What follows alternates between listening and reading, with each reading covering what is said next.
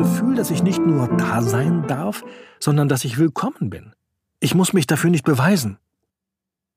Sie muss sich nicht beweisen, aber sie will es. Dann kamen Dankbarkeit und das Bedürfnis, etwas zurückzugeben. Da sind Menschen, die wollen, dass ich mein Potenzial entfalte, also zeige ich das auch. In unserem heutigen Alltag geht es immer nur ums Leisten. Und nur fürs Leisten bekommst du Geld. Wenn man nichts leistet, ist man nichts wert. Das ist tief verankert. Für nichts tun Geld. Das ist vielen völlig fremd. Grundeinkommen ist der Ausstieg daraus. Ich bin Micha. Und ich bin Claudia. Wir sind losgezogen, als die ersten 100 Menschen ihr Grundeinkommensjahr abgeschlossen hatten. In unserem Buch Was würdest du tun? haben wir aufgeschrieben, was sie uns erzählt haben. Und in diesem 18-teiligen Podcast könnt ihr das jetzt hören. Wir sind heute bei Teil 9 und hier erfahrt ihr, dass Grundeinkommen mehr ist als Geld. Es geht um das Gefühl. Wertschätzung und Zutrauen. Ach, dieser schöne Satz von Marlene. Genau. Wir behandeln uns und andere wie eine Pflanze, die wir erst gießen, wenn sie ausgetrocknet ist. Und das ist ganz schön dumm. Und damit steigen wir volle Kanne ein in die erste Facette des Grundeinkommensgefühls. Der gewaltfreie Staat. Wirklich undenkbar? Wie viel Freiheit trauen wir den Menschen zu?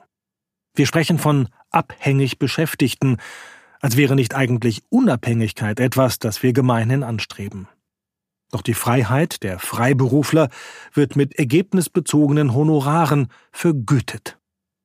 Werden nicht genau dadurch der Freiheit die Flügel gestutzt? Trauen wir den Mitmenschen nicht zu, dass sie leisten, was zu leisten möglich ist? Genauso schwer wie die Frage nach der Wertigkeit von Arbeit lässt sich die Frage nach der Wertigkeit von Bedürfnissen beantworten. Welche Bedürfnisse sind notwendige Grundbedürfnisse und welche Bedürfnisse sind unwichtig, also Luxus? Ich brauche das Geld doch gar nicht. Die meisten Gewinnerinnen und Gewinner haben diesen Satz gesagt. Die einen denken, dass sie es nicht verdienen, die anderen, dass sie es nicht brauchen. Dahinter steckt die Idee, dass man entweder etwas bekommt, weil man etwas geleistet hat, dann hat man es verdient. Oder man bekommt etwas, weil man bedürftig ist und es einem richtig schlecht geht. Nur, man beginnt richtig schlecht. Ist ein Unwohlsein schon schlimm? Eine Störung schon ein Problem? Oder muss es richtig wehtun? Muss man sich krümmen vor Schmerz? Muss man über Wochen leiden, am Krückstock gehen, auf dem Boden liegen? Und darf man Bedürfnisse äußern, wenn es einem eigentlich gut geht? Ist das nicht Jammern auf hohem Niveau? Freizeitpark Deutschland? Spätrömische Dekadenz? Wer kennt den Satz nicht? Was nicht tötet, härtet ab. Es ist eine Erziehungsbotschaft aus der schwarzen Pädagogik, die unsere Kultur jahrhundertelang geprägt hat. In ihrem Buch die geprügelte Generation beschreibt die Journalistin Ingrid Müller-Münch, wie weit die Erziehung mit Prügel zurückreicht und dass selbst Königskinder nicht verschont wurden. So sei der junge Ludwig der 13. seit seinem zweiten Lebensjahr jeden Morgen routinemäßig ausgepeitscht worden. Selbst an dem Tag, an dem der Achtjährige zum König gekrönt werden sollte, habe er eine Tracht Prügel mit der Peitsche erhalten. Dazu soll er gesagt haben, ich würde auf so viel Huldigung und Ehre gern verzichten, wenn man mich stattdessen weniger peitschen würde. Bis heute halten 85 Prozent aller westdeutschen Eltern die Prügelstrafe für eine angemessene Erziehungsmethode, zitiert sie den Kölner Stadtanzeiger aus dem Jahr 1968. Anders gesagt, gewaltlose Erziehung war die Ausnahme. Der US-amerikanische Psychologe Lloyd DeMause stellte bei seinen Untersuchungen zur psychogenetischen Geschichte der Kindheit fest, die wenigen Erzieher, die vor unserer Zeit dazu rieten, Kinder sollten nicht geschlagen werden, begründeten dies damit, dass das Schlagen böse Folgen habe und nicht etwa damit, dass es dem Kind Schmerzen zufüge oder es verletze. Ohne das Element der Empathie hatte dieser Rat überhaupt keine Wirkung, und die Kinder wurden weiter wie zuvor geschlagen. Heute sprechen sich rund 90 Prozent der Eltern in Deutschland für eine gewaltfreie Erziehung aus. Allerdings schätzen Kinder und Jugendliche ihre Eltern diesbezüglich weitaus kritischer ein. Zwei bis drei Millionen Kinder haben mindestens einmal in ihrem Leben Formen von Misshandlungen durch ihre Eltern erfahren. Und wirklich gewaltfreier Umgang ist mehr als das Weglassen von körperlicher Züchtigung. Erst seit Mitte des 20. Jahrhunderts habe, nach Lloyd Mose, ein unterstützender Modus in der Eltern-Kind-Beziehung eingesetzt. Das setzt voraus, dass der Erwachsene sich in sein Kind einfühlt, seine Bedürfnisse versteht und sie so weit wie möglich zu erfüllen versucht. Eltern bestrafen das Kind nicht, sie entschuldigen sich, wenn das Kind sich ungerecht behandelt fühlt und helfen ihm dabei, ein selbstständiger Mensch zu werden. Man stelle sich vor, Vater Staat ginge so mit seinen Bürgern um. Das ist gar nicht so abwegig. Aus der Beschäftigung mit politischen Konflikten heraus, nämlich mit der amerikanischen Bürgerrechtsbewegung der 60er Jahre, entwickelte der Psychologe Marshall B. Rosenberg das Konzept der gewaltfreien Kommunikation, GFK. Im Kern geht es darum, die andere Person nicht zu bewerten und nicht moralisch zu verurteilen, sie zu beschimpfen oder ihr zu drohen, sondern sich zu öffnen, seine Verletzlichkeit zu zeigen und die andere Person um Empathie zu bitten. Denn Menschen sind nicht gut oder schlecht, sondern Menschen handeln mit den ihnen zur Verfügung bestehenden Ressourcen auf die bestmögliche Art. Je mehr Ressourcen sie haben, desto besser handeln sie. Statt also zu bewerten, also zu belohnen oder zu bestrafen, geht es darum, einander zu befähigen. Wenn wir einander die Ressourcen erweitern, es uns wechselseitig leicht machen, dann sind Konflikte schnell ausgeräumt oder entstehen erst gar nicht. Natürlich sind nicht alle Menschen gleichermaßen empathisch, und auch nicht alle sind auf Anhieb in der Lage, ihre eigenen Gefühle zu benennen oder auch nur zu erkennen. Umso wichtiger ist, dass diejenigen, die psychologisch geübt und erfahren sind, den anderen empathisch entgegentreten. Ist der starke Staat wirklich nicht in der Lage, sich den Menschen offen und gewaltfrei zu nähern? Sind Sanktionen und Strafen beim Missverhalten tatsächlich unverzichtbar?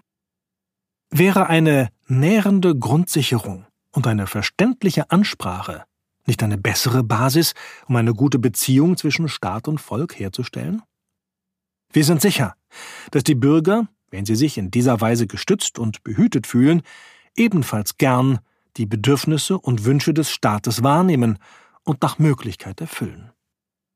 Nun könnte man einwenden, der Staat sei keine Person, der man Empathie abverlangen könne. Stimmt.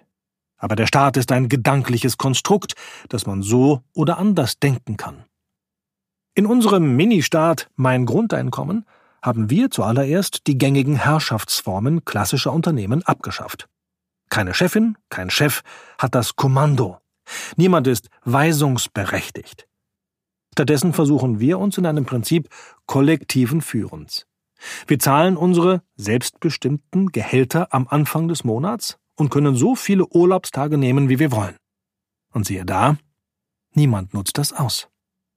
Das ist nur möglich, weil wir eine Kultur des Vertrauens etabliert haben. Wesentliche Voraussetzungen dafür sind die Prinzipien der gewaltfreien Kommunikation. Deswegen freut es uns auch, dass Zirkustrainer Jens über uns sagt, es ist so witzig, euch zu beobachten. Ihr seid so lieb. Wir halten diese Prinzipien für den fehlenden Schlüssel im Politischen. Man stelle sich vor, jemand würde über den deutschen Staat sagen, er sei so lieb. Man stelle sich vor, es gäbe in einer Behörde nicht Anträge und Formulare, sondern wertschätzende Kommunikation.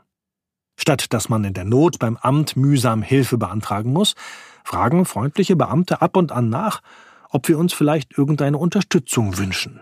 Statt dass man sich mit Anwälten gerichtlich auseinandersetzt, gäbe es Mediatoren, die dabei helfen, dass sich Menschen zusammensetzen. Absurd? Wieso eigentlich? Kapitel 4 Das Grundeinkommensgefühl Erste Facette Zutrauen. Marlene und warum Grundeinkommen eine Einstellung ist. Wir treffen Marlene in Berlin im Büro von Mein Grundeinkommen. Draußen scheint die Sonne, im Hof ist alles vorbereitet für die nächste Verlosung. In zwei Stunden werden die nächsten zehn Grundeinkommen vergeben. Marlene lebt eigentlich in München, hat sich aber spontan vor zwei Tagen entschieden, heute in Berlin bei der Verlosung das Glücksrad zu drehen. Wir nutzen die Gelegenheit, um sie zu interviewen. Ich habe erst gar nicht geglaubt, dass ich gewonnen habe. Ich hatte es bei Facebook gelesen und gedacht, das ist fake. Da stimmt was nicht. Das war alles so einfach, so unbürokratisch. Keine Verträge, kein Einschreiben. Ich habe mich nicht getraut, der Sache zu trauen. Ich habe es erst geglaubt, als ich nach der Kontonummer gefragt wurde. So wie Marlene ging es allen Gewinnerinnen und Gewinnern. Sie konnten es nicht glauben. Und sie staunten darüber, wie einfach alles ging. Die meisten waren erst sicher, dass unser Verein es ernst meint, als sie das erste Mal das Geld auf dem Konto hatten. Und dann? Am Anfang war es wie ein Lottogewinn, gesteht Marlene ein. Da hatte ich noch keine Vorstellung davon, dass es nicht einfach nur 1000 Euro sind, sondern dass das Geld etwas mit mir macht. Ich habe mich gefreut und meine Freunde eingeladen. Ziemlich rasch ist das Geld eine Gewohnheit geworden. Ich habe mit der Überweisung gerechnet und es eingeplant. Das war so eine Normalität. Marlene ist mit unternehmerischer Verantwortung vertraut. Sie ist im Hotel aufgewachsen, einem Familienbetrieb, mit allem, was dazugehört. Sie war auf Distanz gegangen, studierte Betriebswirtschaft, arbeitete neun Jahre festangestellt in einem Konzern und verdiente gutes Geld. Vor sechs Jahren sei ihr Vater dann auf sie und ihre Schwester zugekommen. Steig bitte ein. Sie bat um Bedenkzeit, begann eine Ausbildung zur Mentaltrainerin, machte ein mehrmonatiges Sabbatical, um sich einen Kindheitstraum zu erfüllen und nach Australien zu reisen. Auf der Reise diskutiert sie mit einem Freund das Thema bedingungsloses Grundeinkommen, alles rein theoretisch. Zurück in Deutschland hört sie von unserem Verein, meldet sich an und gewinnt gleich wenige Tage später. Das Grundeinkommen hat viel geändert, staunt Marlene immer noch. Ich habe mich gefragt, wem gebe ich Geld und wem Zeit? Mache ich das, weil ich muss oder weil ich will? Was kann ich damit erreichen? Auch sie erlebt das Grundeinkommen als Geschenk. Ich hatte so ein Gefühl, dass ich nicht nur da sein darf, sondern dass ich willkommen bin. Ich muss mich dafür nicht beweisen. Sie muss sich nicht beweisen, aber sie will es. Dann kamen Dankbarkeit und das Bedürfnis, etwas zurückzugeben. Da sind Menschen, die wollen, dass ich mein Potenzial entfalte, also zeige ich das auch. Was Marlene hier beschreibt, ist die Umkehr des staatlichen Fordern und Förderns zu einem Wer gibt, dem wird gegeben. Ihre Entschlossenheit, ihr Potenzial zu nutzen, entsteht aus dem gesellschaftlichen Zutrauen auf Basis der geschenkten Sicherheit. Ich hatte keine Existenzängste mehr und habe ganz mutig gelebt und ins Leben investiert. Ich habe so eine Power gehabt. Ich habe mich immer für mich entschieden, bin ins Vertrauen gegangen und habe in allen Bereichen alles gegeben. Sie hatte jahrelang einen sicheren Job in einem Konzern. Gut, sie machte sich gerade als Mentaltrainerin selbstständig, aber als Hotelerbin musste sie doch eigentlich nichts fürchten, oder? Existenzängste sind in uns allen verankert. Oftmals haben wir eine übertriebene Angst. Diese Ängste waren beispielsweise da, als ich mich gefragt habe, ob ich länger nach Neuseeland gehen sollte.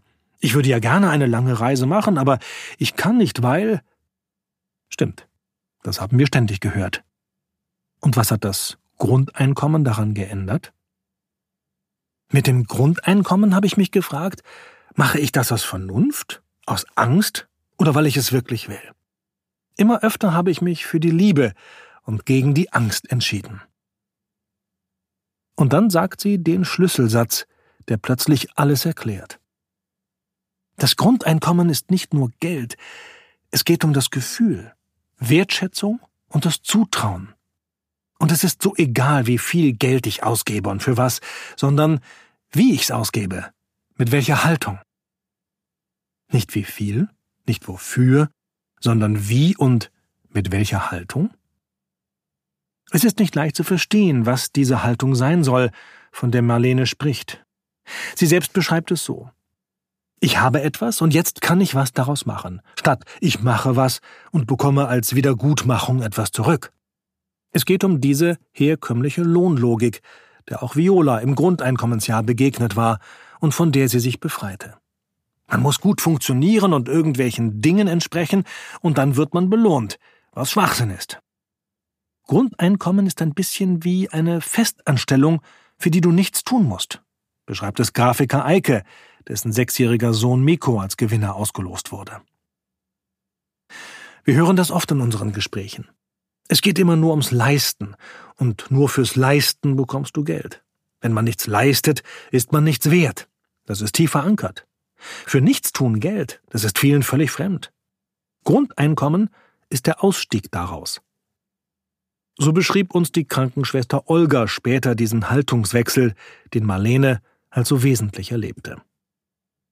Olga vergleicht Grundeinkommen mit dem Garten ihrer Kindheit in Russland. Ich bin auf dem Land aufgewachsen. Wir konnten alles anbauen, was wir wollten. So hatten wir immer etwas zu essen und konnten dann in der Stadt Geld dazu verdienen. Hier habe ich kein Land und keine Zeit, einen Acker zu bewirtschaften. Stattdessen bekomme ich Grundeinkommen. Davon kann ich leben und kann dann einer normalen Arbeit nachgehen. Grundeinkommen ist Liebe. Diese Basis befreie von der Existenzangst und ermögliche dadurch Wachstum und Entfaltung, weiß Marlene nunmehr aus eigener Erfahrung. Wir behandeln uns und andere wie eine Pflanze, die wir erst gießen, wenn sie ausgetrocknet ist. Das ist dumm. Das Grundeinkommen hat mich dafür sensibel gemacht. Sie betrachtet sich selbst mit anderen Augen. Mir fällt schneller auf, wo ich mich selbst blockiere. Jetzt möchte ich meine Pflanze immer im Saft halten. Ich bediene mich, damit ich dienen kann. Ich muss in der Kraft sein, damit ich dienen kann. Das ist nicht egoistisch, das ist meine Pflicht meinem Leben gegenüber. Aber natürlich gilt das auch für die gesamte Gesellschaft. Wenn wir wollen, dass unsere Bürgergesellschaft wächst, blüht und gedeiht, dann müssen wir sie entsprechend gießen. Nicht zu viel, aber eben auch nicht zu wenig. Grundeinkommen kommt nicht aus dem Mangel, sondern aus der Fülle, sagt Marlene. Das macht den Unterschied. Sie empfindet das Grundeinkommen als Katalysator für die Persönlichkeitsentfaltung. Mit Grundeinkommen kann man nicht mehr Opfer sein. Das aber nicht nur Vorteile, denn man werde mit sich selbst konfrontiert. Man hat plötzlich keine Ausrede mehr, dass einen der Mangel abhält, etwas zu tun. Das ist hart, weil es kurzfristig bequemer ist, die Schuld auf andere oder äußere Umstände zu schieben. Tatsächlich entscheidet sich Marlene im Laufe des Grundeinkommensjahres, in dem sie sich zuerst als Mentaltrainerin erfolgreich selbstständig gemacht hatte, nun doch für die Rolle der Unternehmerin. Sie will ins Risiko gehen und das Hotel vom Vater übernehmen. Sie weiß, dass eine solche Unternehmensnachfolge mehr ist als ein nüchternes Geschäft. Ein Familienbetrieb wird nicht bedingungslos übergeben. Da gibt es etwas, das emotional mit übergeben wird. Hat das Grundeinkommen Sie entspannt, eine vernünftige Entscheidung zu treffen? Nein. Vernünftig ist das falsche Wort, widerspricht Marlene. Auf den ersten Blick scheint vernünftiges Entscheiden richtig zu sein, aber Vernunft agiert aus dem Kopf und dem Streben nach Sicherheit. Wirklich gute Entscheidungen sind intuitiv und vertrauensvoller. Mit Grundeinkommen sei eine Entscheidung tiefer. Man wolle nicht alles so kontrollieren, sondern lasse Sachen einfach entstehen, öffne sich für Netzwerke und Hilfestellungen aus ganz anderen Richtungen. Aus der Sicherheit entstünde eine Offenheit für Veränderung. Ich kann am Freitag entscheiden, dass ich am Montag nach Berlin fliege. Was ist jetzt im Moment wichtig? Kairos statt Kronos. Den Moment beim Schopf packen und danach handeln. Das praktiziere ich immer mehr. Auch wenn ich schon konkrete Pläne gemacht habe, ist es kein Drama, wenn es anders kommt. Am Ende des Grundeinkommensjahres habe sie die Vorstellung gestresst, dass es bald wieder vorbei sei. Ich dachte, in drei Monaten ist es vorbei mit der schönen Zeit, aber das stimmte nicht, weil sich meine Einstellung geändert hat. Ich handle immer noch so, als ob ich Grundeinkommen bekäme. Und wie geht das? Im Nachhinein wäre es gut gewesen, wenn ich während des Grundeinkommensjahres schon verstanden hätte, dass Grundeinkommen kein Geld ist, sondern eine Einstellung. Ich handle anders. Ich gehe anders mit Problemen im Alltag um. Ich entscheide anders. Nicht mehr, was springt raus, wenn ich das tue, sondern was kann ich bewirken. Die Lohnlogik hat sich für sie ins Gegenteil verkehrt. Statt jeden Tag irgendetwas zu opfern, egal ob Kraft, Zeit oder Ideen, um dafür möglichst viel herauszubekommen, startet sie reich beschenkt in den Tag, um daraus möglichst viel zu machen. So macht Marlene am Ende ihres Grundeinkommensjahres noch die für sie allerschönste Erfahrung. Sie war lange Single und hatte eine sehr klare Vorstellung davon, wie ihr künftiger Partner zu sein hätte. Doch in den zwölf Monaten mit Grundeinkommen sei sie authentischer geworden, habe gelernt zu leben, was sie leben will, nicht was gut wäre. Das strahle ich jetzt aus und das ziehe ich offensichtlich an. Gerade als ich das letzte Grundeinkommen bekommen habe, just da habe ich meinen jetzigen Freund kennengelernt. Als wenn mich das Grundeinkommen innerlich darauf vorbereitet hätte. Vorher war ich oft im Mangel. Jetzt kann ich mich den Gefühlen hingeben und die Liebe annehmen. Jesta und das Gefühl der Existenzberechtigung. Wenn ich im Mangel lebe, dann werde ich nicht zu meiner besten Version, bestätigt auch Gewinnerin Jesta. Aber wenn ich weiß, für mein Essen, für meine Miete ist gesorgt, und das habe ich einfach, weil es mich gibt, bedingungslos, dann wachse ich zu voller Größe heran. Obgleich sie unter ganz anderen finanziellen Rahmenbedingungen lebt als Marlene, stimmt sie mit ihr überein.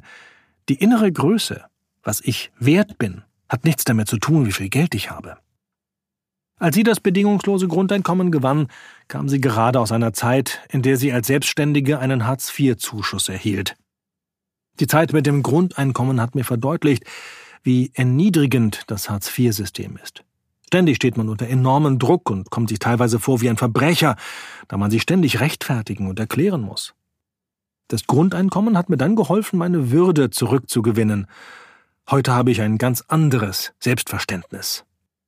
Durch die Bedingungslosigkeit, und deswegen sei das so wesentlich, habe sie gespürt, dass sie Recht habe, da zu sein. Das klingt so einfach und so banal, aber seit ich das einmal gespürt habe, ist es nicht wieder weggegangen. Aus einer demütigenden Situation in die Bedingungslosigkeit zu kommen, war ein sehr intensives Erlebnis. Die Existenzangst weicht einem Gefühl der Existenzberechtigung. Diese innere Größe, das wünsche ich allen, das mal erfahren zu haben. Jester hatte unseren Verein schon früh als Crowdhörnchen unterstützt und landet so automatisch in jeder Verlosung. Im Mai 2016 wird sie ausgelost, liest die Mail auf einer Wanderung durch Brandenburg, im Wald, steht auf einer kleinen steinernen Brücke, unter ihr das Nonnenvlies, wo Biber ihre Wasserburg errichtet haben, und weint vor Glück.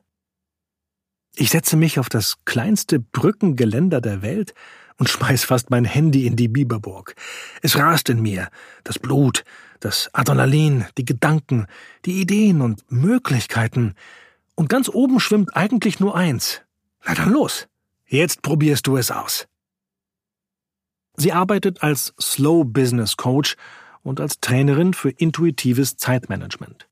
Zu ihren Klienten gehören Selbstständige, Eltern, Visionäre. Oft wird ihre Beratung gesucht, wenn nach der Elternzeit der berufliche Wiedereinstieg ansteht oder nach irgendeiner Auszeit, manchmal auch nach einem Burnout. Mit dem Grundeinkommen wagt sie ein neues Experiment.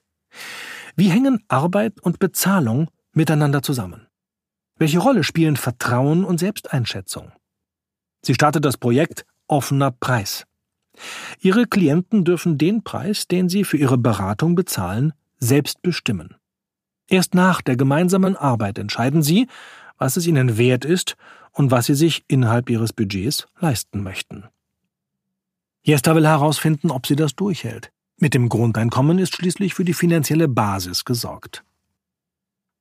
Kommen mir blöde Gedanken und Gefühle? Und wenn ja, welche? fragt sie.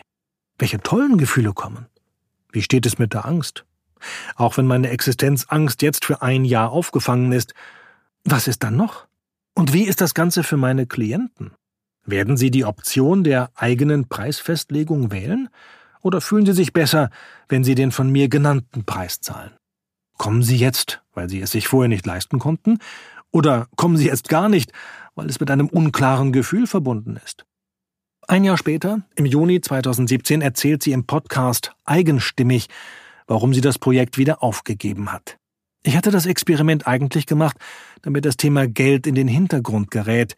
Ich hatte gehofft, mich auf diese Art besser auf den Inhalt meiner Arbeit konzentrieren zu können. Doch das, was in den Hintergrund treten sollte, habe nun erst recht im Mittelpunkt gestanden. Der offene Preis störte ihre Arbeit so sehr, dass Jester ihn nach einem halben Jahr aufgibt. Einigen war das Experiment von vornherein zu kompliziert. Sie wollten lieber einen festen Preis wissen und bezahlen. Andere haben sich x-fach für ihren reduzierten Betrag gerechtfertigt oder konnten sich nicht mehr konzentrieren, weil sie immer wieder über den Preis nachdachten. Aber Jester berichtet auch von positiven Erfahrungen. So konnten sich manche ihre Beratung erst deswegen leisten. Sie gaben beim ersten Mal weniger, haben aber später den höheren Preis bezahlt, und zwar nicht mit der Frage, ob ich es wert bin, sondern ob sie es sich selbst wert sind. Auch hier wird deutlich. Es geht nicht um das Geld an sich, sondern um das damit verknüpfte Selbstwertgefühl. Deswegen ist für Jester auch das bedingungslose Grundeinkommen so wichtig. Es ist gesellschaftlicher Ausdruck einer bedingungslosen Existenzberechtigung aller Menschen. Wow, Jester und Marlene haben es schon erlebt. Sie haben eine Existenzberechtigung auch ohne Arbeit, einfach so. Und damit öffnet sich die Tür zur zweiten Facette des Grundeinkommensgefühls. In der nächsten Folge geht es um den Aspekt, der das Grundeinkommen für viele erstrebenswert und für andere so beängstigend macht. Die Freiheit. Wenn du sofort weiterhören oder lesen möchtest, kannst du das Buch oder Hörbuch auf der Webseite meingrundeinkommen.de slash Buch direkt bestellen. Wenn du selbst ein Jahr Grundeinkommen gewinnen möchtest, kannst du das auch tun. Ganz kostenlos auf meingrundeinkommen.de. Was passiert mit Menschen, wenn sie nicht mehr müssen? Wir haben es erfahren. Und du kannst es in der nächsten Folge hören.